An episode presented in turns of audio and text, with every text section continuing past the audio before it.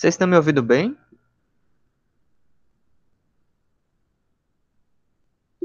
E me vendo também? Tudo ok?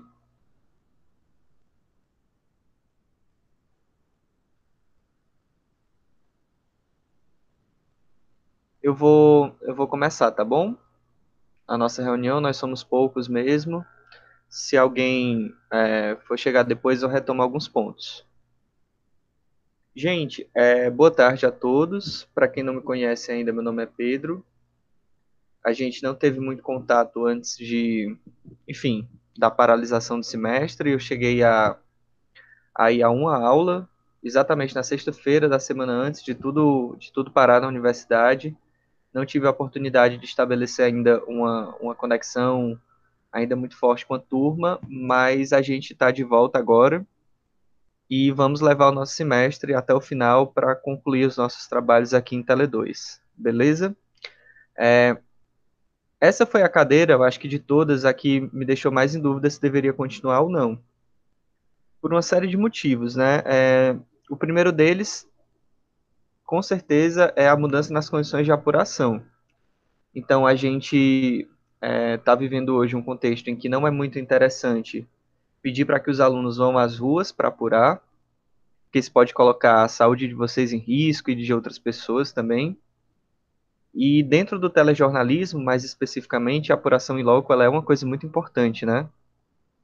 E até os projetos que vocês tinham apresentado antes da paralisação envolvia é, uma série de deslocamentos, envolvia olho no olho, apuração junto aos personagens, o que para mim é o ideal dentro do, do que a gente imagina como produto jornalístico, produção jornalística.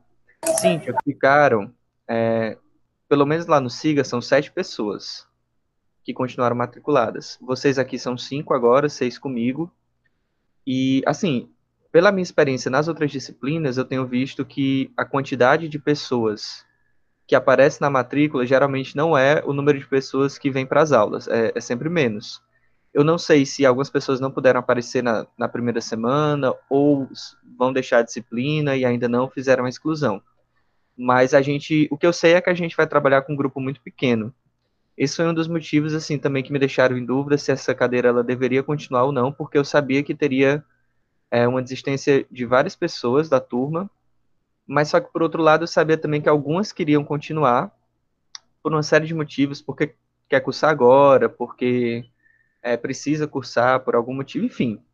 Não, não importa a motivação, mas como eu percebi que ainda havia alunos que queriam fazer Tele 2 agora, eu mantive a cadeira na grade, certo? Mesmo com poucos alunos, e mesmo sabendo que a gente vai ter que fazer uma série de adaptações. Muito por conta dessa apuração diferente que precisa ser agora, principalmente à distância, já que a gente não vai poder estar nas ruas como a gente queria, ou então de jeito nenhum. E, assim, isso impacta diretamente produção em audiovisual, porque talvez o telejornalismo ainda seja uma das poucas áreas do jornalismo que mantém a necessidade do repórter na rua com muita força, né? Porque precisa captar imagens, e aí os repórteres conversam com os personagens e tudo mais. Isso tem afetado bastante o nosso campo. É, outra dificuldade também é a questão dos equipamentos, né? Geralmente o jornalismo audiovisual requisita, requer uma série de, de equipamentos que muitos de nós não temos, a gente depende bastante da universidade para conseguir fazer nossas produções, são equipamentos às vezes complexos e caros, e também demanda o uso de, de alguns softwares, de plataformas, enfim, que também são, são difíceis, não são tão simples de manipular, enfim. E a gente nem é muito treinado ao longo do curso para ficar mexendo com, com software de edição de vídeo, por exemplo, né? Em geral.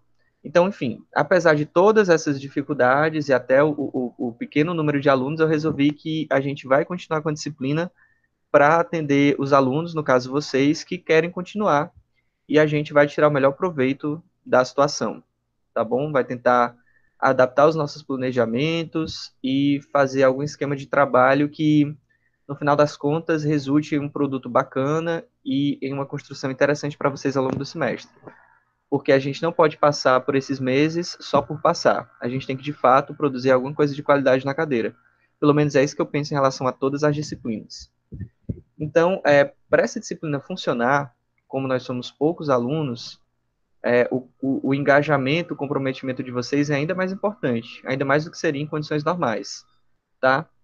Porque, como nós somos poucos, quanto menos gente costuma ter no projeto, mais é, o engajamento de um ou as decisões de uma pessoa impactam no coletivo, né? A gente tem que pensar bastante nisso, em como a gente vai estar influenciando uns aos outros nesse momento. Como cada um depende ainda mais do outro. E também é, pensando que o, o, ensino remoto, essa, essa modalidade à distância, ela pode causar uma certa dispersão. Às vezes você acaba acumulando coisa, vai deixando para fazer só depois. Não tem aquela âncora da sala de aula para ficar ajudando nesse processo, né? Aquela, aquela rotina de uma ida semanal à universidade, é, a ida aos laboratórios, as aulas físicas, presenciais, ajudam também a gente a construir e a manter o nosso cronograma. E quando a gente perde um pouco disso, é, há uma chance muito grande de dispersão, de evasão. Então, muito por isso, eu acho que o engajamento tem que ser ainda maior e o nosso acompanhamento tem que ser muito próximo, tá? Vocês continuam me ouvindo? Vocês estão me ouvindo bem? A Cintia perguntou se a gente vai ter algum encontro presencial. Estou, é, Bruno. Oi. É, fala, Lucas, depois eu respondo a Cintia, pode falar. Não, só confirmando que estou ouvindo, estamos ouvindo. Beleza, é, é sempre uma problemática essas, essas videoconferências, porque você nunca sabe como é que está sendo a reação do, das pessoas que estão ouvindo, né? Então, às vezes eu tenho a impressão de que, sei lá, pode ter caído a conexão e eu estou falando aqui há 10 minutos e, e ninguém está me ouvindo. Então, sempre vão me dando esse feedback, tá bom? para eu saber que vocês estão aí, estão interagindo e tudo mais. Cíntia, é, não está previsto nenhum encontro presencial, pelo menos por enquanto, certo? Porque a universidade ela não tem condições sanitárias para isso. Para que houvesse é, algum tipo de encontro presencial, teria que haver uma série de adaptações nas salas de aula, nos corredores, é, a gente teria que ter os equipamentos de, de proteção individual, e por enquanto isso não está garantido pode ser que daqui para o final do, do semestre a gente consiga montar alguma espécie de ensino híbrido. Mas enquanto não tiver isso, a gente não vai ter encontro presencial, pelo menos eu não pretendo fazer, porque é uma questão de segurança, tá? Uma questão de, de saúde pública. Então, a princípio, sem encontros presenciais. Mas existe a possibilidade, repetindo, de, caso a universidade consiga abrir as portas, a gente utilize pelo menos os laboratórios para ajudar nas nossas produções mas a princípio eu quero manter os nossos encontros remotos. Tá bom, Cíntia? Inclusive, você, prefere ser chamada de Cíntia ou de Vanessa? Cíntia, beleza. Tá, bem. É, eu acho que cada professor deve estar agindo de uma forma diferente. No meu caso específico, pelo menos nesse semestre, a não ser que haja uma, enfim, uma revolução ou uma mudança muito consistente nas, nas circunstâncias, eu não pretendo fazer nenhum encontro presencial beleza? É, e aí, diante disso tudo, qual é a proposta? O que é que a gente pode fazer aqui? Em primeiro lugar, é, eu acredito que é uma proposta que acaba sendo bastante diferente daquilo que já havia sido pensado no começo do semestre. Eu não sei se vocês lembram, já faz muito tempo, são quatro meses. A cadeira original de Tele 2, que inclusive tinha sido planejada inicialmente pela Camila, ela previa a execução de três trabalhos, né, três produtos. Vocês iam fazer em grupos é, uma grande reportagem, um mini doc e uma entrevista. É isso, né? Se não me falha a memória. É, e a gente ia manter essa, essa rotina de, de produção, mas só que eu acho que não, não faz mais sentido a gente fazer isso agora, tá? E a minha proposta é que a gente centralize é, a nossa produção em um grande trabalho, apenas um trabalho, tá? Pois é, era pesado, e também previa uma integração com outras disciplinas, e agora essa integração ela também está difícil, porque teve muita desistência nas outras cadeiras, e no final das contas eu achei que se a gente mantivesse a integração, poderia mais atrapalhar do que ajudar a gente nesse momento. Tá? Então eu pensei em uma outra dinâmica de, de funcionamento da nossa cadeira. E aí a gente vai fazer. Essa é a minha proposta, tá? É uma proposta, eu quero saber o que, você, o que é que vocês acham, inclusive é por isso que a gente está aqui hoje, um dos motivos. A gente vai centralizar nosso trabalho em um, um produto, e aí, como vai ser um produto, a gente vai poder é, pormenorizar mais, detalhar, trabalhar em cada parte da produção, certo? Pensar tudo direitinho, começando com um planejamento bacana, é, a formulação de um conceito, roteirização, edição e tudo mais, tá? Esse produto, a gente ainda vai discutir qual seria o formato, mas eu penso, por enquanto, em uma espécie de documentário. Vou falar mais sobre isso já já. O importante é que essa cadeira ela continue sendo principalmente prática, apesar dos pesares, apesar da situação, eu não posso transformar a disciplina de Tele 2 em uma disciplina teórico-conceitual, porque eu estaria indo contra a natureza da disciplina. Vocês já tiveram é, discussões teórico-conceituais em outras cadeiras, de introdução às técnicas e Tele 1, então agora a gente precisa de fato produzir. É, a gente tem que produzir alguma coisa que seja dentro da linguagem audiovisual, telejornalística, então também não poderia substituir por um outro tipo de produção, porque não faria sentido. E é, só relembrando que eu considero que aquelas propostas de março, elas, elas não são mais viáveis, pelo menos da maneira como elas aconteciam antes. É, Cintia, a Cintia perguntou se cada pessoa faria um produto ou um produto para a turma. É, eu não fechei isso ainda porque eu não sabia quantos alunos eu teria. A gente teria aqui. Certo? Apareceu mais um Lucas, tem três Lucas nessa turma. Engraçado, vocês são seis alunos e tem três Lucas. É curioso. É, pois é, eu, eu ia ver quanto é que.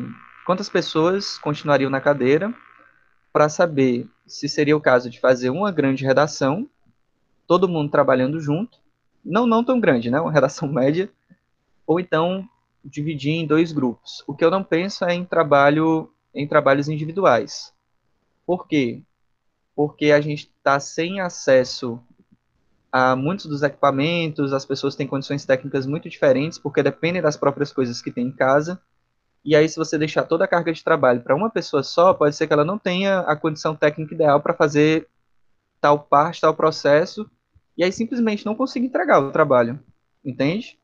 Então, se a gente é, juntar pelo menos aí umas três pessoas, é, se a fulana não tem um computador que seja tão potente, ela pode ficar mais na parte do planejamento, e aí a outra pessoa trabalha com, com outra parte. Eu acho que fica melhor de conseguir é, construir os nossos, os nossos produtos, tá?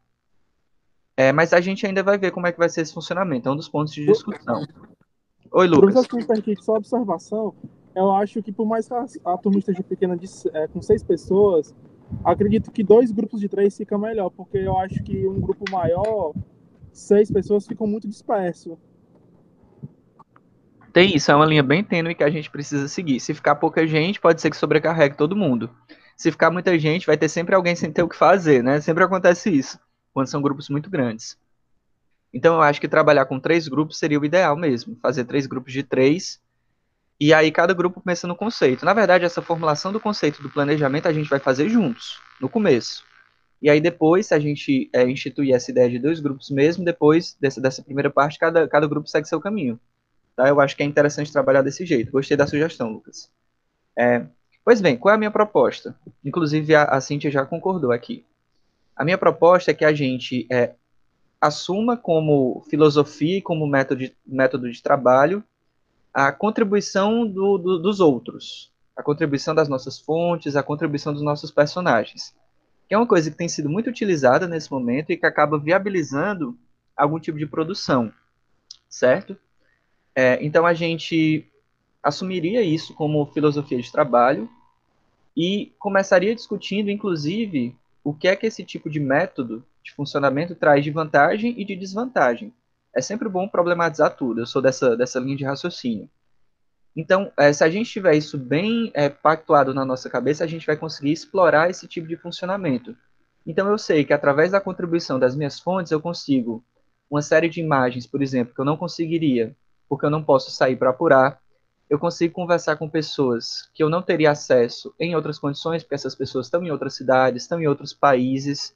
Então, são pontos positivos que ajudam a minha, a minha produção. Por outro lado, tem desvantagens também. É, talvez eu fique bastante refém das minhas fontes, porque, é, enfim, eu vou receber conteúdos. Talvez as pessoas não tenham expertise técnica suficiente para construir os vídeos dentro de uma linguagem a qual a gente já está começando a se acostumar e as outras pessoas não. Mas enfim, tudo isso vai fazer parte da estética e do conceito da nossa produção. Então, se a gente assumir isso desde o começo, a gente vai conseguir trabalhar bastante com, com essas possibilidades. Em termos práticos, o que, é que seria esse, essa contribuição do outro? Seria pensar em conceitos é, nos quais a, as pessoas com quem a gente entra em contato elas pudessem produzir material audiovisual a partir de uma espécie de direção nossa e que o nosso trabalho tivesse muito mais concentrado na fase de planejamento e de produção, ou seja, definir um conceito massa e encontrar as pessoas certas, numa fase de roteirização, depois que a gente é, compilasse todo esse material, e principalmente depois numa fase de edição, para que a gente construísse uma narrativa bacana a partir é, dos materiais que a gente for, for conseguindo, tá? Eu até anotei aqui alguns pontos, algumas coisas que eu acho que poderiam caber dentro dessa filosofia de trabalho. Obviamente são só sugestões, tá? É só para que vocês tenham uma ideia mais ou menos do que é que eu estou falando. Por exemplo, é, na definição de conceito a gente poderia fazer uma espécie de documentário que retratasse um dia na vida de pessoas que se cruzam por algum motivo, certo? É, não sei, é, as pessoas produziriam material audiovisual sobre sua própria vida, sobre é, a sua rotina, o que é que elas fazem, e a gente escolheria pessoas que, assim, por algum motivo, elas se cruzam todos os dias, não sei. A pessoa que mora no, no no prédio, o porteiro, o motorista de ônibus, por exemplo. E aí a gente poderia construir um documentário bacana mostrando as individualidades dessas pessoas, a maneira como elas enxergam o cotidiano e os pontos de cruzamento entre elas. É só um exemplo, cara. E, claro, vocês não precisam seguir nada disso, mas é só para vocês entenderem mais ou menos o, o, que é que poderia o que é que poderia sair a partir desse conceito de trabalho. É, outro ponto aqui que eu anotei: pessoas que estão voltando às atividades presenciais ou começando a retomar a rotina como é que está sendo? O que é que elas podem contar dessa rotina para a gente? O que é que elas podem produzir a partir da nossa, é, das nossas direções, digamos assim? É, é uma rotina de, de alívio, uma rotina de medo? Oi, Lucas.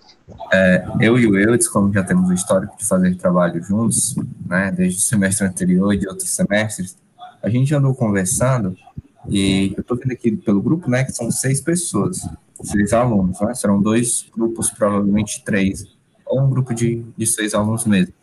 E, e, bom, andei conversando com ele e a gente pensou no tema saúde mental durante o período de isolamento, saúde mental na quarentena, né? Sim. Aqui, para fazer esse tema, para a maioria das imagens de apoio, nós teremos imagem das pessoas em casa mesmo, né, de alguma forma, e as pessoas com as quais a gente entraria em contato poderiam gravar para a gente, né?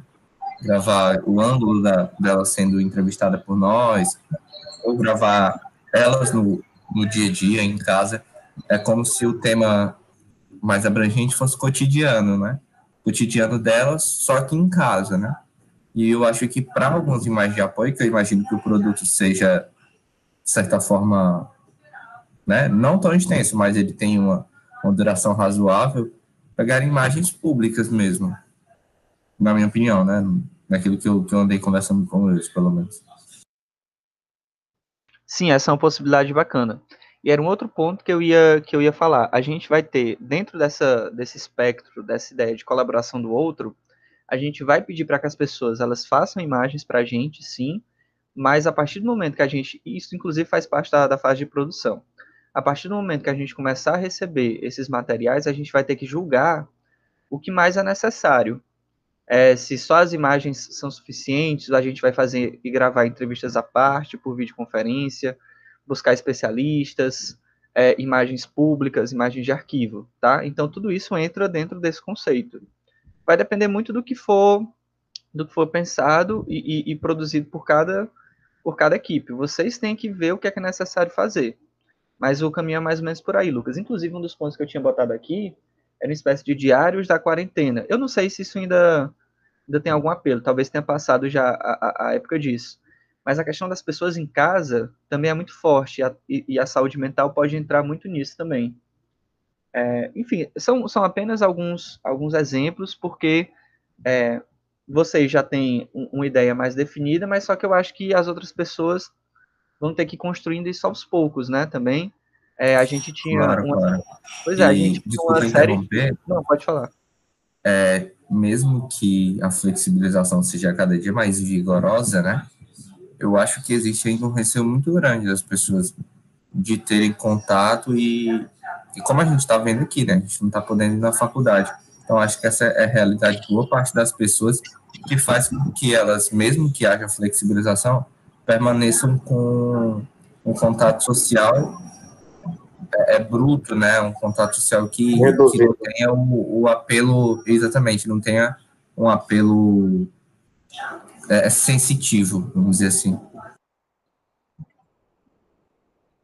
Eu, você quer complementar? Não, não, eu estava concordando aqui com o Lucas, e é bem isso mesmo, professor.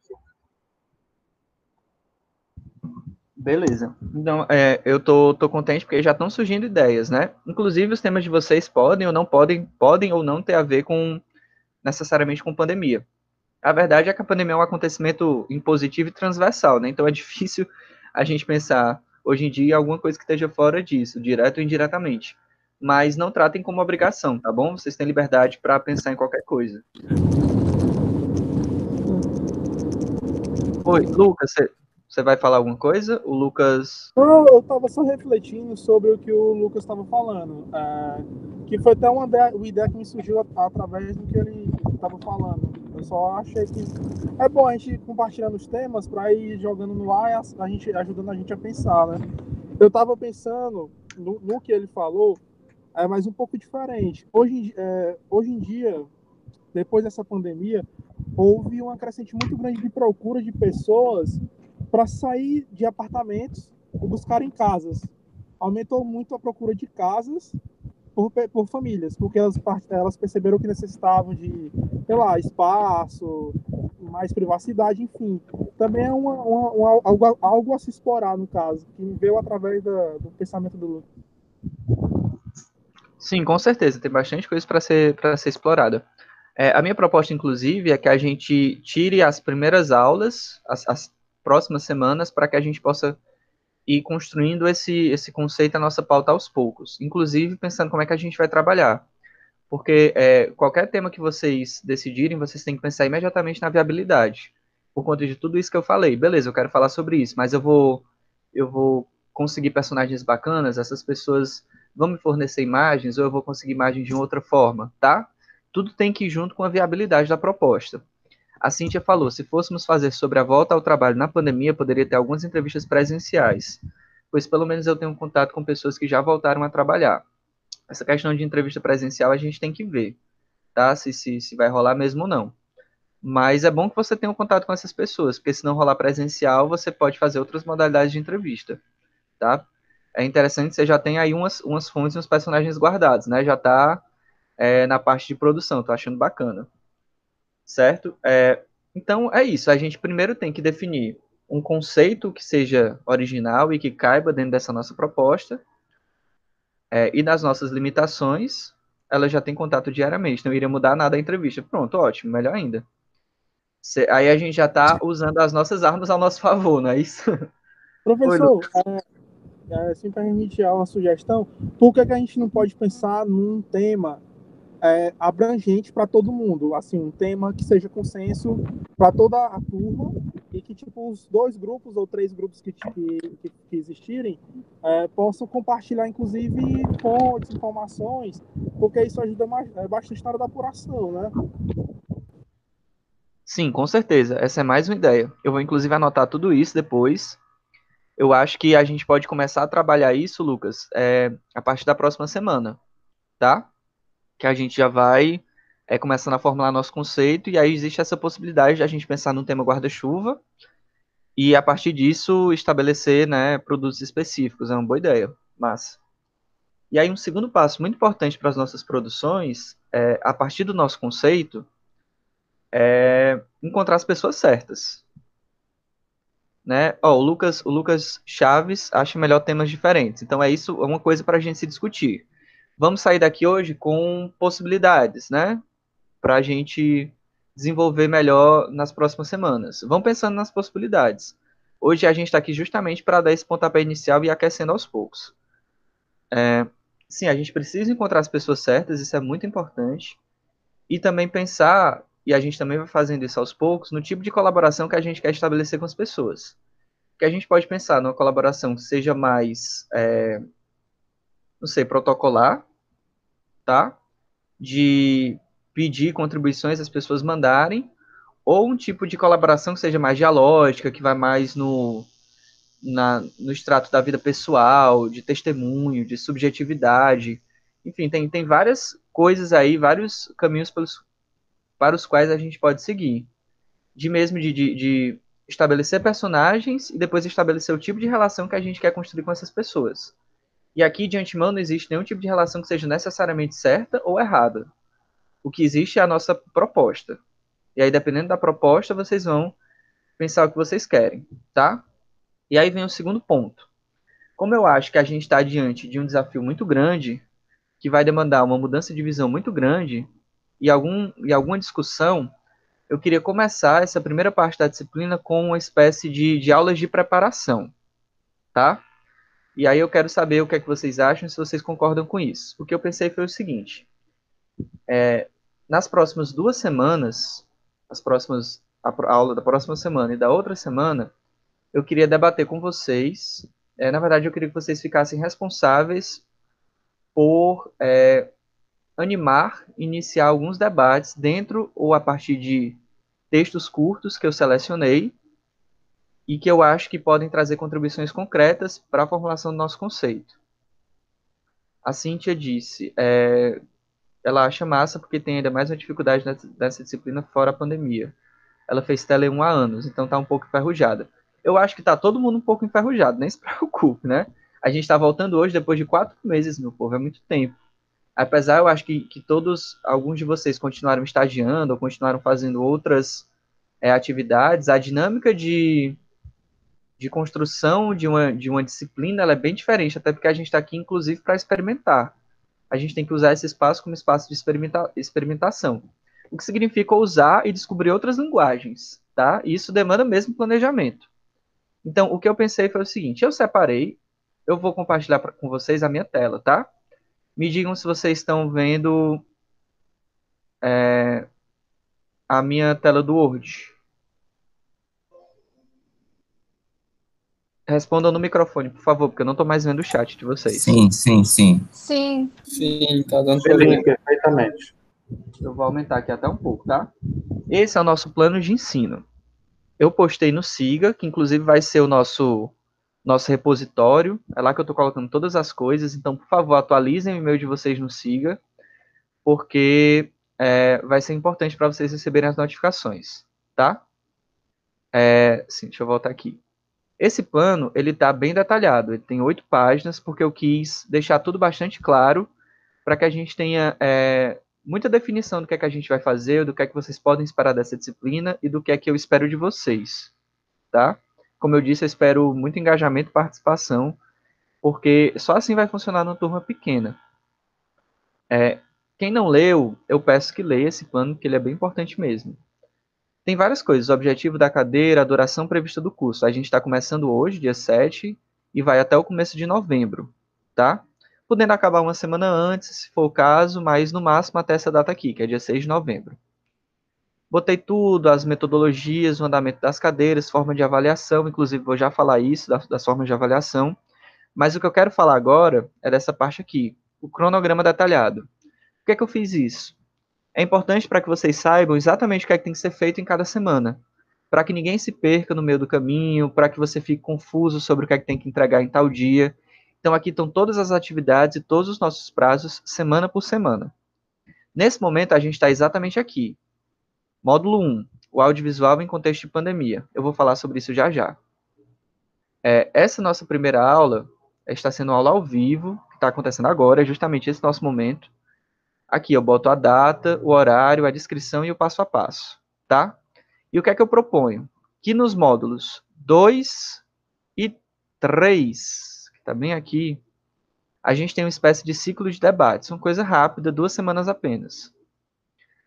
Na primeira semana, o tema seria a contribuição do outro na produção jornalística.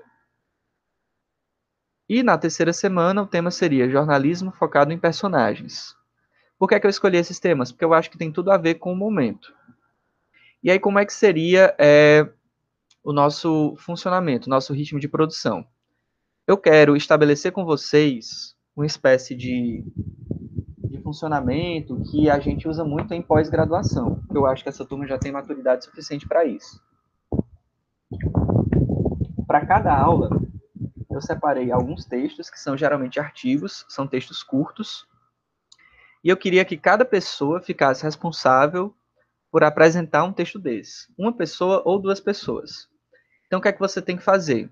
você não precisa ler todos os textos. Você precisa se apoderar do seu texto, tá? Você tem que mergulhar nele para aquela semana específica. E aí você vai ler o texto e na, no dia da aula você vai apresentar o que é que aquele texto fala. Agora vejam, não é um seminário, não é para chegar é, com milhões de citações e, e explicando cada parágrafo do texto. Eu quero, na verdade, que vocês expliquem para as outras pessoas que não leram é, qual o propósito do texto e logo depois vocês já encaminhem para a contribuição que aquele conceito ou que aquele tema trabalhado no texto poderia dar para a nossa disciplina. É isso que eu quero de vocês, em 10, 15 minutos no máximo. Então, por exemplo, se eu ficar responsável por esse texto aqui, da Ilana Feldman, eu vou dizer que o texto fala sobre documentários que são feitos a partir da contribuição de personagens, certo? Eu vou explicar se ela fala de algum documentário específico, é, eu posso até trazer um trecho, se eu quiser, se for bem curto, e depois eu já vou dizer alguma ideia que eu já tive a partir desse texto que poderia ser aplicado na nossa disciplina. Ah, Pedro, mas eu não quero falar sobre isso, eu acho que não vai me servir. Mas mesmo assim é importante que a gente tenha uma série de visões diferentes, porque a partir do momento que a gente for compartilhando e socializando várias ideias, a gente vai estar tá fazendo meio que um, um grande brainstorm, e pode ser que isso é, ajude as pessoas a formularem os seus, os seus conceitos da disciplina, certo? Professor, seria Sim. toda a aula e valeria nota? Não, seria o seguinte, seriam só nas duas, nas duas próximas aulas. Então seria na próxima aula da semana que vem e na outra aula, que é 7 do dia 21. Só nessas duas. Depois disso, a gente vai já para a mão na massa. Depois dessas duas aulas mais conceituais, a gente já vai estabelecer o nosso, é, a nossa proposta e depois a gente já parte para a execução da pauta. Entenderam? Massa, massa. Mas valeria nota ou não? Participação, não sei. É, o, o que eu pretendo é que valha a presença de vocês nas hum. aulas. Legal. É, seria mais um diálogo sobre os textos, né? Não aquela burocracia de fazer slide, mais um diálogo sobre os textos, não é isso? Sobre a compreensão dos textos. Exatamente. No, quando, a, quando a gente faz esse mestrado e doutorado, o pessoal chama muito, em vez da pessoa que está apresentando, de estar tá apresentando, é muito mais o animador. Você tem que animar o texto. Na verdade, animar as pessoas em relação àquele texto. Então, são coisas curtas e bem direcionadas. É falar sobre o, o texto, trazer algum exemplo, se for o caso, é, trazer alguma discordância também, se for o caso, tipo, ah, eu acho que isso aqui não é desse jeito, eu não concordo com o autor, ou então eu concordo com o autor, lembrei de outra coisa que eu já vi tal dia, e eu acho que a partir desse texto a gente poderia implementar essa ideia na cadeira. 10 minutos, 15 minutos no máximo, tá? Mas só que para isso, para que isso funcione, é, eu preciso da participação de vocês bem forte nessas duas próximas aulas. E a minha ideia era fazer essas aulas ao vivo, por isso que eu falei no grupo sobre a questão do ao vivo, porque rende mais discussão se a gente fizer como a gente está fazendo agora, um diálogo entre nós. Entenderam? Porque a outra possibilidade seria fazer no fórum. Aí cada um ia ler o texto, ia escrever um outro texto, ia postar no fórum, ia ficar um negócio meio travado.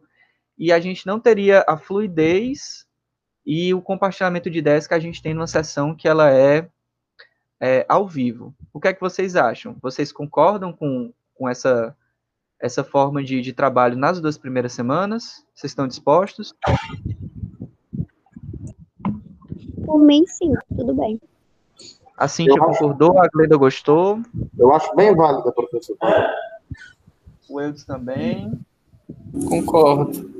Eu acredito que para a proposta da disciplina, quanto mais objetivo a gente for, muito melhor, né? Sim. Por isso que eu pensei só em duas aulas para fazer isso a gente não vai estender nenhuma discussão conceitual para muito, muito longe. Eu escolhi esses textos justamente porque eu vejo em cada um deles propostas que podem ser concretamente aplicadas na disciplina.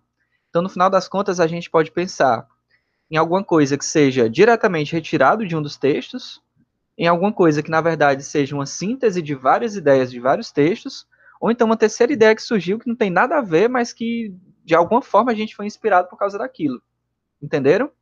É bem essa minha ideia. E aí, eu vou até voltar aqui pro.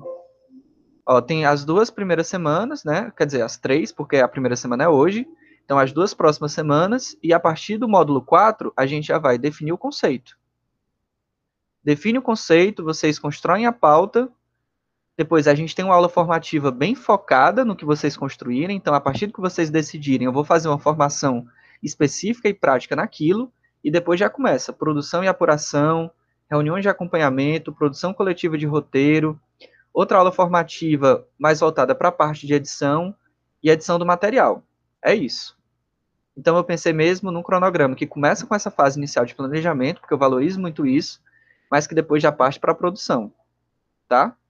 Inclusive, eu, eu, eu, peço, assim, encarecidamente que quem não, não leu esse, esse projeto, pois é, assim já está perguntando, teremos poucas aulas síncronas, então. É, eu acho que as aulas síncronas elas vão estar bem concentradas nesse começo. Então, são quatro aulas ao vivo seguidas. Hoje, as duas aulas da próxima das duas próximas semanas, que são discussões conceituais, e a quarta aula, que é a nossa definição de conceito. Depois, as aulas elas vão ser mais livres, tá? Para que vocês possam produzir justamente nesse. Oi, oi, oi, tá me ouvindo, Cintia? Eu vou desligar minha câmera para. Peraí, eu vou interromper o compartilhamento e vou desligar minha câmera para diminuir o fluxo de internet. Você está me ouvindo bem? Pronto.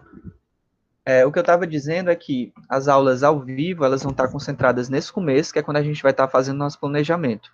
Então, tem a aula de hoje, as duas próximas aulas, que são de discussão conceitual, a quarta aula que vai ser uma aula de definição do conceito, e a partir de então, as outras aulas vocês vão estar muito mais livres para produzir, para usar a sexta-feira à tarde para produzir. E aí o que a gente vai fazer são reuniões é, de acompanhamento. Então, em vez dessa reunião com o grupo todo, eu vou ter reuniões mais direcionadas com os grupos para tratar especificamente sobre a parte do fluxo produtivo em que vocês estiverem certo? Aí vocês vão me dizer se está dando tudo certo, é, se não estão conseguindo entrar em contato, se com, com, com, os personagens, se vocês estão com problema em determinado ponto específico, e aí a gente vai atacando justamente as necessidades específicas. O que, é que vocês acham desse planejamento? Vocês estão de acordo? Só tenho dúvidas quanto à divisão dos textos a gente vai fazer isso agora. É, eu vou pedir que vocês se volum, volum vocês, eu não sei como falar essa palavra, eu percebi agora, mas que vocês é, ajam como voluntários, digamos assim, para escolher os textos, tá? Eu vou voltar aqui. Assim, a ideia é essa, que todo mundo fique responsável por um texto, ou duas pessoas por um texto na primeira semana e na segunda semana também. Então, vocês vão ficar responsáveis por um texto para a próxima semana e por outro texto na terceira semana, justamente porque eu preciso é, com, contabilizar a presença de vocês de alguma forma. E a forma que eu encontrei foi essa, tá? E aí, quando a gente começar com os nossos encontros, que são muito mais de, de produção de fato, a presença de vocês vai estar mais atrelada ao que vocês estiverem entregando e também a participação de vocês nas nossas reuniões de acompanhamento, tá? Eu vou compartilhar minha tela de novo para mostrar aqui os textos para vocês. Cintia, quando eu disse que é, duas pessoas não, não é tipo uma pessoa com dois textos. É porque, como nós somos aparentemente seis alunos e a gente tem cinco textos para a próxima semana, e eu já vou ficar com um, que eu também vou participar como animador, é, aí vão ser quatro textos. Então, algum, dois textos, pelo menos, vão ficar com duas pessoas. Mas também vocês não precisam fazer seminário, como eu disse. Cada pessoa puxa o aspecto que achar mais interessante e aí rola um debate. Vamos lá. Esse método, esse método deveria, inclusive, professor, ser mais utilizado na universidade, né? E não é. método burocrático de seminários, pelo menos na graduação. Os seminários muitas vezes não são participativos e a título de contribuição para a formação é quase que invalidado, né? Se torna uma obrigação, conteúdo robótico, que a gente muitas vezes não aproveita, né? É, eu também acho. Mas aí é porque tem toda uma questão também de, de, de cultura educacional, de como a gente foi acostumado a, a ter aula, a dar aula, né? Enfim, a gente às vezes não tem.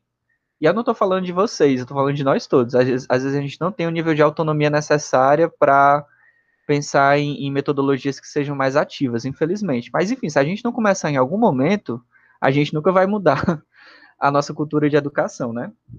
É, vocês estão vendo a minha, a minha tela aqui? A tela do Word? Sim. Sim, tá dando para ver. Tá, beleza. A gente tem aqui, para a próxima aula, um, dois, três, quatro, cinco textos.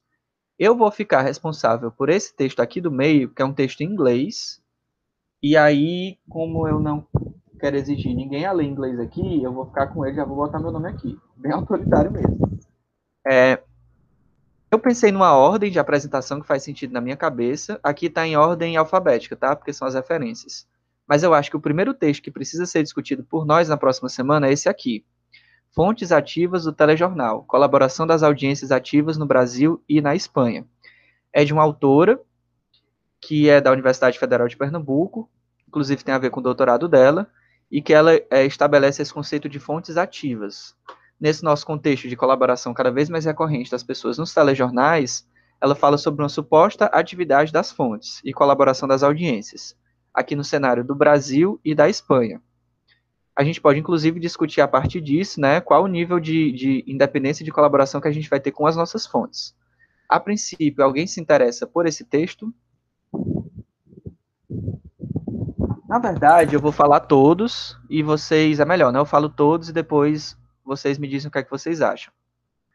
É, Pereira o... Júnior é o repórter da Globo? É não, é o Viseu. É o Alfredo Viseu. Eu não sei se ele foi repórter da Globo, mas ele é um professor lá da UFPE. Ele tem o Álvaro Pereira Júnior, né? Que é não, não é esse, não, não, não. É não. É um, é um pesquisador de telejornalismo, é o Viseu. Inclusive, foi ele que, que escreveu aquele, aqueles textos sobre audiência presumida. Eu acho que é esse o termo que ele usa. Mas ele trata muito sobre a construção da audiência nos, nos telejornais. E também fala sobre bastidores do telejornalismo. Sempre falou bastante sobre isso é, temos esse texto aqui. O segundo, na minha ordem, assim, que eu acho que é a melhor ordem, é esse aqui, da Elana Feldman, um filme de dinâmicas da inclusão do olhar do outro na cena documental. É bem o que o título está falando. Ela fala sobre documentários que se utilizam é, de imagens de terceiros, seja imagens que foram produzidas para aquele fim, ou seja, pessoas que filmaram sabendo que essas imagens iam para o documentário, ou então imagens que as pessoas capturam nos cotidianos, imagens amadoras, do dia a dia, e que depois são incorporados a narrativas de documentário. É um texto bem legal, tá? Esse eu acho que deveria ser o segundo. Depois a gente passaria para esse. Oi, alguém quer falar? Eu me interessei pelo título do primeiro. Eu não entendi. Eu me interessei pelo título do primeiro, Biopolítica do Amador, Generalização de uma Prática Limites de um Conceito. Tá, eu vou já falar sobre ele. Esse é o último desses cinco que eu acho que. Não, na verdade é o penúltimo. Na minha ordem, a gente começaria por esse, né, que eu falei, das fontes ativas, depois viria para esse aqui. Ó, vocês veem, veem que são muitos textos, então realmente são apresentações curtas, porque eu quero que as nossas aulas elas tenham no máximo uma hora e meia, tá? Ninguém, eu, eu não pretendo ficar aqui a tarde inteira discutindo, fazendo seminário gigantesco sobre textos. Pelo contrário, vamos ser bem objetivos. É, o terceiro texto, é, para mim, tem que ser esse aqui do Felipe Polidoro, que é a apropriação da estética do amador no cinema e no telejornal. Aí é muito mais uma questão de estética mesmo. Ele fala, fala sobre a questão da imagem produzida por amadores. Inclusive, esse é um termo que a gente pode problematizar, essa distinção entre profissionais e amadores. Quem ficar com esse texto já pensa nisso. Mas só que a gente sabe que a, a estética da imagem amadora, ou seja, que não é produzida dentro dos padrões de excelência das redações ou dos estudos profissionais, é uma estética diferente, né? Que inclusive ela se destaca ao nosso olhar. A gente consegue perceber que é uma imagem diferente. E esse texto fala sobre isso. Depois a gente tem um texto aqui é, do Brasil e do Melhorim, inclusive é um texto excelente. Eu já li esse texto aproximadamente 10 vezes, sem brincadeira, porque eu gosto muito dele. E ele fala sobre essa questão, continua na questão do amadorismo, e fala sobre a biopolítica do amador, utilizando muito, é, na verdade, traduzindo bastante um, termos e, e, e, conceitos do Foucault e do Deleuze, é, para falar sobre a inserção do amador dentro das narrativas profissionais e a maneira como esse olhar amador ou essa produção amadora ela acaba sendo governada e sendo controlada quando ela chega nesse espaço de produção profissional. É um texto muito, muito bacana mesmo. E ah, eu quero esse. Eu acho então que tu e o Lucas vão ficar com esses dois, né? Quem foi que falou? Eu não tô, eu não tô vendo. Foi a Cindy. Cíntia? É Cíntia com Y? Assim? Cíntia?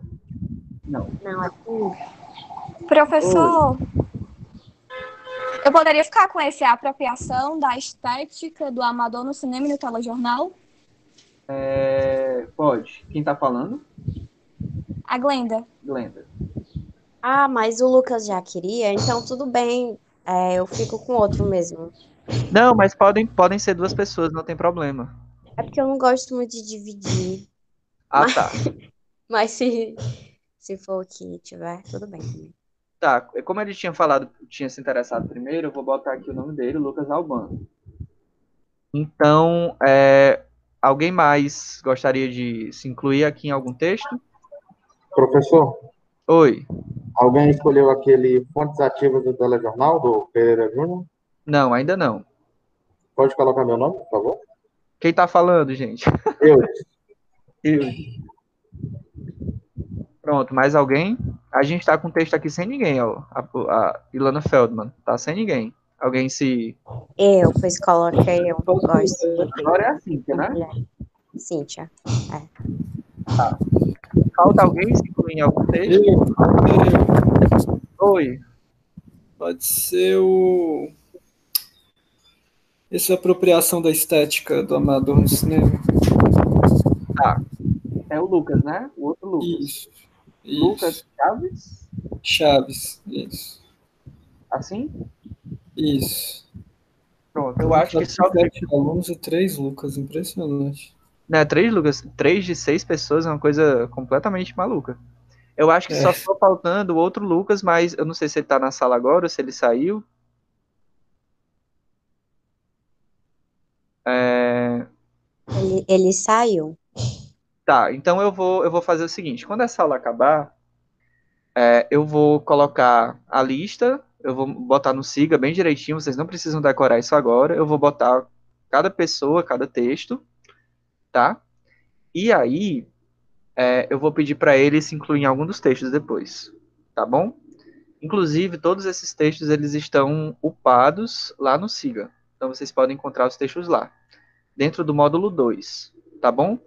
E aí, o módulo 3, a gente divide quando acabar o módulo 2, para vocês também não se confundirem demais, tá? Então, se concentrem agora nesses textos, cada pessoa toma o texto para si e trabalha em cima dele, para pensar em, em pontos de discussão entre 10 e 15 minutos. Beleza? Vocês compreenderam bem como é que vai ser a dinâmica de funcionamento da próxima aula? Com alguma dúvida?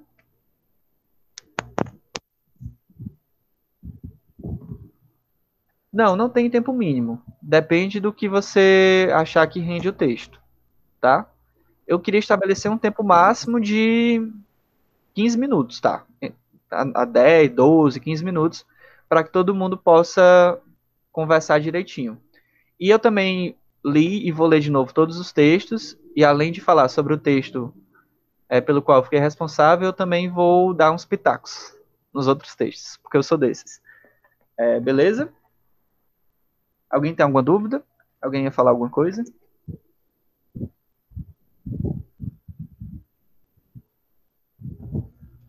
Tá, então eu vou prosseguir. É, outro ponto que eu acho importante de falar para vocês é sobre as formas de avaliação, tá?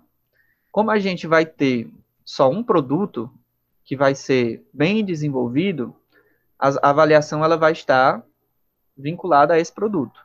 Então, essa participação de vocês nas próximas aulas, ela não vale nota, mas ela vale a presença de vocês, tá? Hoje está todo mundo com presença, aí nas próximas duas aulas vai depender disso. Agora, não, não encarem esse momento como apenas para cumprir presença. Porque, veja, você está responsável pelo texto. Se por algum motivo você não puder comparecer, é claro que isso acontece. Você me avisa, vai rolar. Mas é importante é, se esforçar para estar aqui, porque senão o texto vai ficar descoberto e a gente não vai discutir aquele aspecto específico, beleza? E aí, qual é- qual é- quais serão as notas, né? Agora, falando de nota mesmo.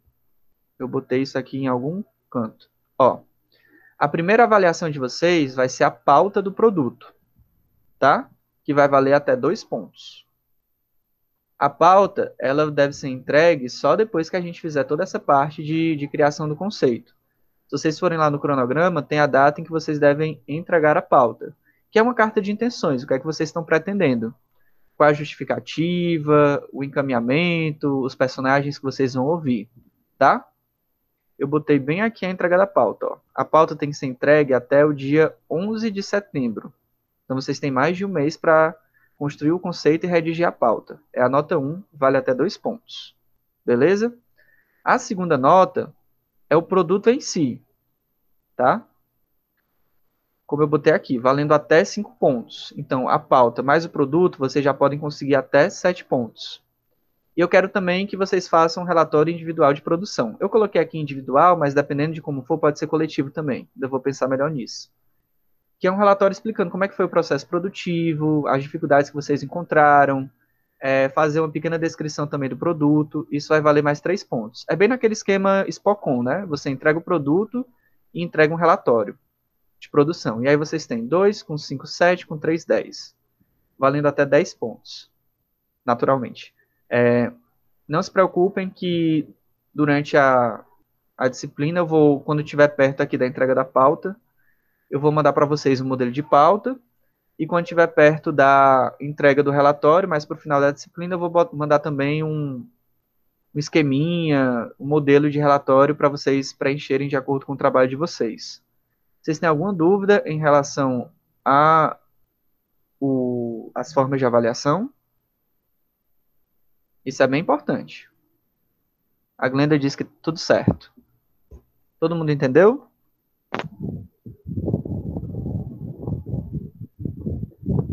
Beleza. Gente, é, tá top. Alguém disse que tá top. Ótimo. É, eu vou interromper aqui o compartilhamento. E aí, como eu disse para vocês, as nossas aulas elas vão ser mais curtas, tá? Por vários motivos. Primeiro que é, é muito cansativo a gente ficar em longas videoconferências, então eu não quero transpor o modelo de aula durante uma tarde toda para o mundo virtual, eu acho que ninguém merece isso. É, mas a gente tem que dar densidade ao conteúdo e ao nosso tempo. Então a gente, a gente tem que aproveitar bastante o tempo que a gente estiver aqui juntos. Outro motivo também é que nem todo mundo vai ter condições técnicas de estar aqui se eu fizesse aula toda semana. Né? Videoconferência, inclusive, consome muitos dados das pessoas e a gente está em situações domésticas complicadas. Por isso que eu coloquei as nossas aulas presenciais para esse começo, em tempos reduzidos, e depois aulas mais livres para produção, tá? A nossa aula aqui já está com quase uma hora, e aí eu só queria, para concluir a nossa discussão de hoje, é, falar alguns pontos rápidos sobre o que é que tem acontecido na produção em audiovisual nesse período de... Nesse período, né? Pós-pandemia, pós não, né? P período de pandemia, e esse período que muita gente acha que já é pós-pandemia, mas na verdade não é de jeito nenhum, tá? Só para que a gente faça alguma discussão teórica hoje. Então, é, às vezes eu vou fazer umas perguntas para vocês e vocês participem, por favor, tá bom? É, são só mesmo algumas palavras sobre esse cenário audiovisual do momento. O que eu tenho percebido, as minhas impressões, é que a gente tem vivido, isso era mais forte antes, mas hoje em dia ainda está muito forte, uma redundância temática, né? uma hipertrofia de um tema só, que é o tema da pandemia. É, é difícil você não é, consumir informação sobre coronavírus o tempo todo. Vocês têm sentido isso também? É uma coisa, uma coisa mais minha, assim. Inclusive, eu tive é, em outra turma alguns alunos que disseram que não conseguem mais assistir noticiário, porque o próprio noticiário está um pouco adoecedor também, de tanta carga informativa. Vocês têm sentido isso no, nos consumos de vocês? Sim, sim, eu pelo menos sim. Uh, chego a evitar algumas vezes. Consumo muito jornalismo especializado, né, dos canais fechados. E antes da pandemia, consumia com maior frequência até. Agora só alguns programas específicos, mais temáticos. Porque o noticiário em si é muito ruim de assistir, muito mesmo. Sim. Lucas Chaves, você ia dizer alguma coisa? Sim, ia falar que eu continuo assistindo, mas é, acaba diminuindo, né? A gente não fica tentando consumir o tempo todo, porque realmente acaba adoecendo, mas hum, acaba não deixando de consumir, porque a gente precisa se informar de qualquer forma, né? Sim, justamente. A Cíntia, ela disse que não assiste. Você quer comentar, Cíntia? Eu estou me sentindo a jornalista mais desinformada de todo o Brasil, porque eu não, não consigo mais é, ficar antenada sobre essa pandemia, procurar dados. A única coisa que eu ainda olho é o Instagram do Camilo Santana, que, que ele posta não é? O, a curva, e eu fico de olho só nisso, mas o resto, só mesmo que selecionadas, então, não assisto. Sim, tem sido, tem sido muito puxado. Agora, é curioso que, por outro lado, ou não necessariamente por outro lado, mas dentro desse mesmo contexto, é, a gente tem sentido uma necessidade social por informação de qualidade. Isso é bem interessante, porque eu acho que eu até falei isso, não sei se, se para a turma de jornalismo no terceiro setor, o Lucas e o Eudes fazem essa cadeira também, mas é, informação de qualidade hoje em dia é uma coisa tão séria, tão séria, que pode fazer a diferença entre a vida e a morte, literalmente. Ao passo que é, informação não checada, informação sem qualidade, boato, fake news, podem colocar as pessoas em risco. Isso é muito sério. Isso aumenta a nossa responsabilidade enquanto produtores e circuladores de informação. A gente tem que pensar muito isso. É, e é interessante também que nesse, nesse momento de, de necessidade extrema de informação, de, de informação checada, o, o, a prática jornalística, né, o jornalismo, ele encontrou um espaço para reafirmar sua função social. Isso é bem interessante de discutir também. Porque o que a gente tem visto nos últimos anos é uma crise muito forte até de legitimidade, né? é, nesse contexto de alguns anos para cá, de explosão de comunicações, de, de muita gente produzindo conteúdo, de redes sociais a mil, é, a própria é, força mediadora do jornalista acabou enfraquecendo um pouco.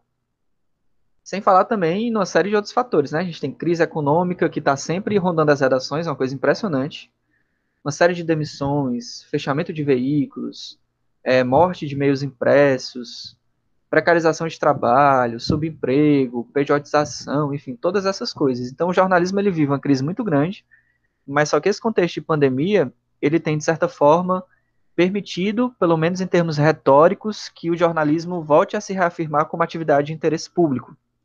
Isso é, é, é interessante também de, de se discutir. Como serviço público é atividade essencial, né? Inclusive, o jornalismo foi considerado atividade essencial junto com outras atividades, como atividades na área da saúde e tudo mais.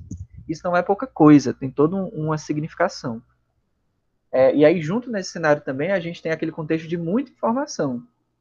Eu sempre tenho falado sobre isso. A gente vive uma explosão de informações e de dados que vêm por todos os lados e muitas vezes falsos, sem checagem, que prejudicam Professor, as pessoas. Oi, Lucas. Tem um dado interessante, né, que um dos principais telejornais da Globo News, apresentado pelo César Tralli, né, que é a edição das seis, na quarentena, ele teve um crescimento no Ibope de 137%, né, na audiência. A Globo News, na faixa etária, que é considerado o horário nobre da emissora, das seis à meia-noite, o crescimento foi de 95% em audiência durante o período de isolamento social, né eu acho que se torna enfadonho para a gente que trabalha com jornalismo e para os próprios colaboradores das emissoras, né, funcionários e técnicos, se torna enfadonho consumir telejornal. Mas eu acredito que para a população, no público em geral, né, no público padrão, é extremamente relevante, né? Não é à toa que os índices crescem e a Globo News, muitas vezes, onde acompanhando durante a pandemia, está batendo a audiência de TV aberta, Globo News TV fechada, chega a entrar no, no ranking, né, que eles falam que é quando não zera. O Globo News chega a não zerar, chega a ser 0.1 em audiência, né, como se a audiência dela, enquanto TV fechada, estivesse sendo equiparada à audiência de TV aberta que tem alcance para todo mundo que tem TV, né? Sim, é impressionante isso mesmo. E a gente pode lembrar, inclusive, que a CNN ela começou a, a, transmitir nesse, nesse mesmo contexto. Não que ela tenha começado a transmitir por conta da pandemia, mas coincidentemente ou não, é, a, a CNN ela começou a se estabilizar aqui no país justamente nesse cenário e já com uma, uma cobertura intensa da pandemia, né? Gostemos ou não da CNN, enfim, concordemos ou não com a linha editorial, mas ela acabou se servindo muito disso, desse contexto, para se, se concretizar aqui no país. E aí, essa questão, assim, de, de, de informação demais, traz até é, o que muita gente chama de infodemia, que eu acho que eu também comentei em alguma outra disciplina, que é, um, é uma espécie de... Oi, Eudes. Não, professor, eu acabei apertando aqui sem querer. Mas já que, ah, eu, tá. que eu abri o microfone, eu acho interessante porque eu vi mais a Globo News, no caso, porque pelo G1 você tinha acesso à programação, aos programas é, informativos da, da, da, Globo News, então achei bem interessante, porque é um conteúdo que a gente sabe que, que tem uma credibilidade a mais e, e disponível para um cara assistir, mesmo que não tenha TV por assinatura, assistir pelo telefone. Sim, então estão liberando sinal, né? A CNN também está com sinal liberado de, algumas, de alguns programas, não, não sei de todos, mas tem, tem muito a ver com esse contexto mesmo de demanda por informação e de vamos aproveitar o momento para nos reafirmar enquanto veículos importantíssimos dentro do, da sociedade, né? É, é, bom pensar nisso. E aí, quando a gente fala. William Bonner, professor, falou isso no, na entrevista com o jornalista Pedro Bial, né? Ele falou sobre isso. Ele comentou que há alguns anos, né? Ele ficou falando que, que durante já alguns dois, três anos eles não, ele não saía de casa, né? Por a questão política do país e a polarização. E comentou que as mesmas pessoas que o vaiavam há dois, três anos, né? Pessoas, o, o grupo mais progressista do país e da internet, né? Principalmente do Twitter, hoje o aplaudem em relação a mudança que essas mesmas pessoas tiveram em suas mentes em relação ao papel social do jornalismo, entendeu? Foi isso que ele acabou comentando, que o Jornal Nacional vinha sendo muito criticado, que é o, quando a pensa em Globo, em, em jornalismo para as pessoas no geral, né? Obviamente o Jornal Nacional, que vinha sendo muito criticado pelas pessoas e que a pandemia serviu como um suporte para que eles se reafirmassem e reafirmasse o compromisso como telespectador. Não é à toa que vimos muitas vezes um tom muito diferente, que ele também comentou na entrevista, em relação à postura dele enquanto âncora, né? Enquanto imagem da Globo do jornalismo. De estar conversando com a Renata Vasconcelos, que é a outra âncora, de, de ter um, um William mais humanizado naquele papel ali como âncora do, do jornal mais assistido do país, né? Ele, ele comentou essa mudança de, de postura que, que ressignificou para ele, né, para as pessoas e, consequentemente, para ele, uma, um, uma nova performance né, do jornal em relação à população. Sim, não tenho dúvidas. E, e, é curioso a gente perceber como é que foi o posicionamento do telejornalismo da Globo nesse momento todo, né? É, nesse contexto inteiro é, sempre, sempre muito voltado, agora um pouco menos, mas sempre muito, muito, muito voltado à cobertura da pandemia. Inclusive, durante algum tempo, eles tiveram um programa especificamente para falar sobre coronavírus, né, que era o combate ao coronavírus. É, eu acho que, que vão surgir muitos estudos sobre isso daqui, daqui para frente. Se a gente pensar agora especificamente na produção, a gente já está pensando, né, mas para ser ainda mais é, direto em relação à produção audiovisual, o que, é, o que é que aconteceu, o que é que tem acontecido, né? Muitos jornalistas foram mandados para casa para trabalhar com home office. E a gente chegou a ter telejornais todos completamente feitos de casa, o que é uma, uma quebra de paradigma importante, né? É, inclusive na, na TV Fortaleza, a gente teve jornais todos feitos de casa. Hoje em dia lá, a TV Fortaleza, que é a TV da Câmara Municipal, né? A, hoje em dia, inclusive, é, eles estão mantendo só apresentador no estúdio e os repórteres estão, estão de casa. A gente vê aí uma, uma outra forma de construção de reportagem, outra forma de construção de telejornal. E a gente acaba vendo também uma, uma série de mudanças que tem um, um, um, efeito, que tem uma consequência no produto final, né? A utilização de equipamentos próprios, por exemplo, que causa diferença na imagem, no áudio, aquilo que eu estava falando antes sobre a questão da estética, uma certa estética ao qual nós estamos acostumados quando a gente consome é, TV que é produzida em estúdios profissionais, em redações comerciais, existe um certo padrão de imagem que está sendo quebrado agora por conta da utilização de equipamentos próprios, que não tem é, necessariamente a mesma qualidade dos equipamentos profissionais, a gente começa a ver uma série de cenários domésticos, né? Isso é muito curioso, que remetem até à intimidade das pessoas. E, e não só na televisão, até nas nossas próprias aulas. Eu, eu ligo a, liguei a câmera agora no começo, vocês viram é, como é a parede do meu quarto, do que é que eu gosto, os quadros que tem aí. Uma coisa que, que não aconteceria se a gente estivesse no ambiente de sala de aula. É, então, essa, essa, essas questões todas, elas remetem à intimidade dos repórteres, à intimidade dos apresentadores. A gente vê uma série de, de intrusões, né, de, de, sons que aparecem do nada, que não deveriam aparecer, de, de imagens de pessoas aparecendo atrás, é, alguns desvios, problemas técnicos, o quadro que cai, a conexão que cai. Enfim, tudo isso acontece e vai modificando a própria linguagem audiovisual nesse momento e a gente está se acostumando também a isso. É, outro ponto que eu considero importante de abordar é a questão das entrevistas à distância, que talvez a gente utilize bastante e que era visto com uma certa reserva dentro do, do, do jornalismo de televisão. Passou assim de último recurso para o primeiro recurso. Antigamente, você, dificilmente você via o entrevistado entrando por videoconferência. Porque o paradigma do telejornalismo sempre foi é, entrevistas presenciais. E agora, como isso não é possível como antes, a gente enxerga uma série de entrevistas à distância e cabe até se perguntar se isso vai ficar incorporado às rotinas, né? Se vão começar a aceitar com maior força essa questão de entrevistas por Skype, por Google Meet e tudo mais.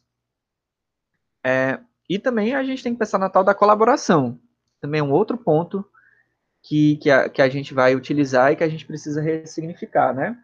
o que é que, o que, é que significa isso dentro do telejornalismo? Se por um lado a gente tem uma potencialidade, é, será que por outro lado não pode trazer alguma dificuldade na apuração?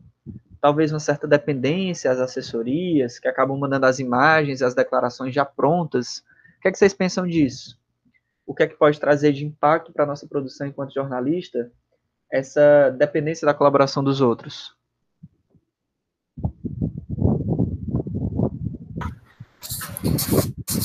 Acho complicado. Assim, acho que vai perder um pouco. Assim, tem coisas que dá para fazer de casa, né? Por exemplo, se for uma questão, uma análise, um comentário, não precisa do, do jornalista estar tá lá no estúdio. Mas em relação. Tá dando para ouvir? Sim, muito bem, pode falar. Mas em relação a entrevistas, a, a ir até a fonte, buscar entender o que está acontecendo, você pegar um conteúdo pronto, que o cara só manda, eu acho que perde um pouquinho. Sim, é, é bem complicado mesmo. A gente tem que estar tá sempre é, problematizando essas coisas, Lucas. É, em alguns casos, o que a gente viu foram repórteres que continuaram indo para as ruas, né? A gente viu e continua vendo. E aí, enfrentando mesmo risco à saúde, inclusive indo dar plantão em porta de, de UPA, porta de hospital, né, o que você pode pensar que é um pouco problemático. E a gente começou a ver também um certo distanciamento dos entrevistados. É a questão do segundo microfone, que pode parecer pouco, mas também é uma quebra de paradigma. Não sei se vocês perceberam isso nas, nas, nos telejornais, né?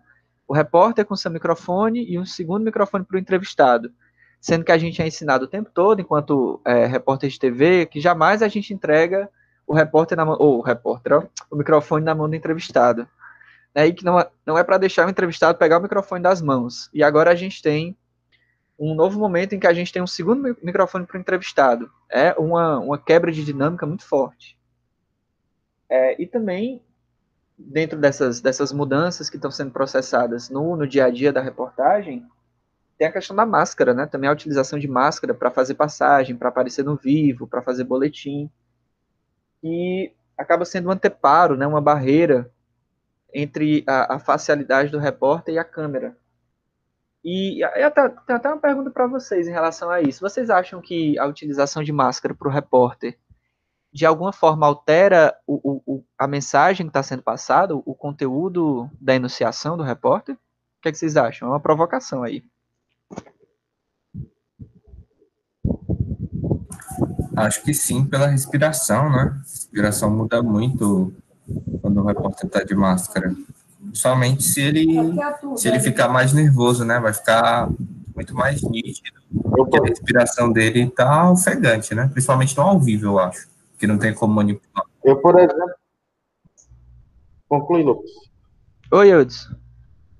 Eu, por exemplo, já fiz uns testes, professor, não para TV, mas para rádio, e, e, é, e, é, muito, muito complicado, sabe?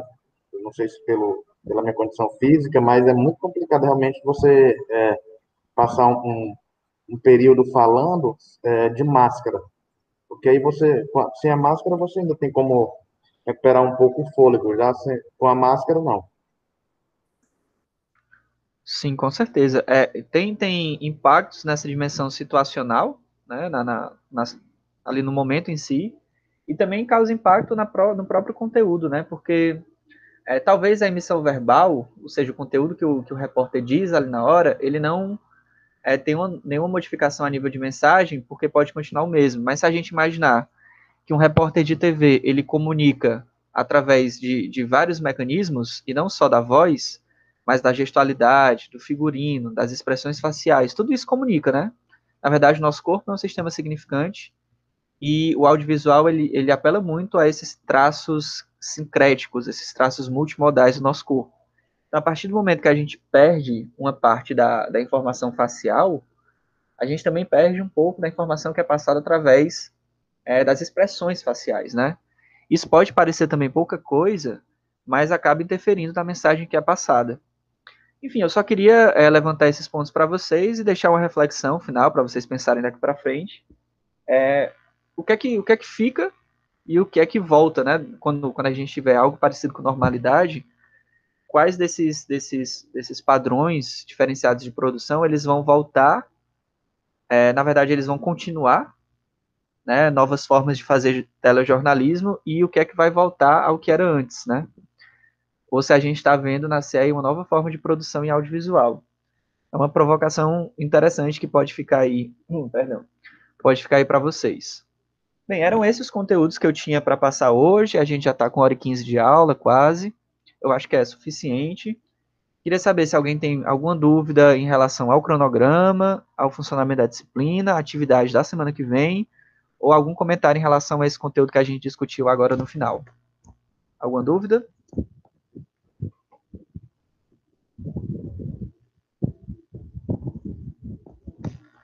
Ficou tudo claro, então? É, só queria deixar claro também que quando a gente não estiver nas nossas aulas presenciais, a gente precisa manter nossa comunicação, então eu estou sempre à disposição é, para responder e-mails.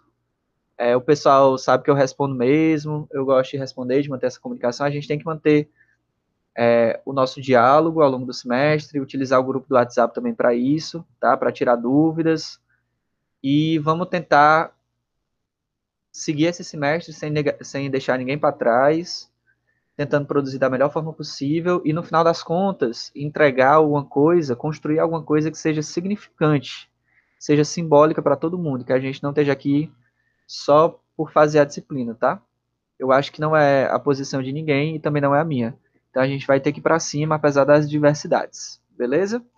Então, estudem os textos de vocês ao longo da semana, pensem nos pontos que vocês querem discutir, anotem algumas coisas para não esquecer na hora. E aí, quando for na próxima sexta-feira, dia 14, é, às duas horas, a gente se encontra. Eu faço a mesma, a mesma coisa que eu fiz dessa vez. Quando for um pouquinho antes, eu mando o link para vocês. Aí vocês entram e a gente faz a nossa reunião. Beleza? Combinado? Beleza, professor. Ótimo, então. Essa aula ela vai estar tá gravada, ela está gravada e eu vou subir para o YouTube, para quem perdeu alguma parte ou para quem quer rever. E vou mandar o link para vocês aí. Ah, eu também vou extrair o áudio, viu? Se alguém achar melhor é, escutar a aula por áudio, porque, enfim, consome menos dados, eu também vou fazer isso. Haverá as duas modalidades. Então é isso, galera. Bom final de semana para vocês e até semana que vem. Um abraço.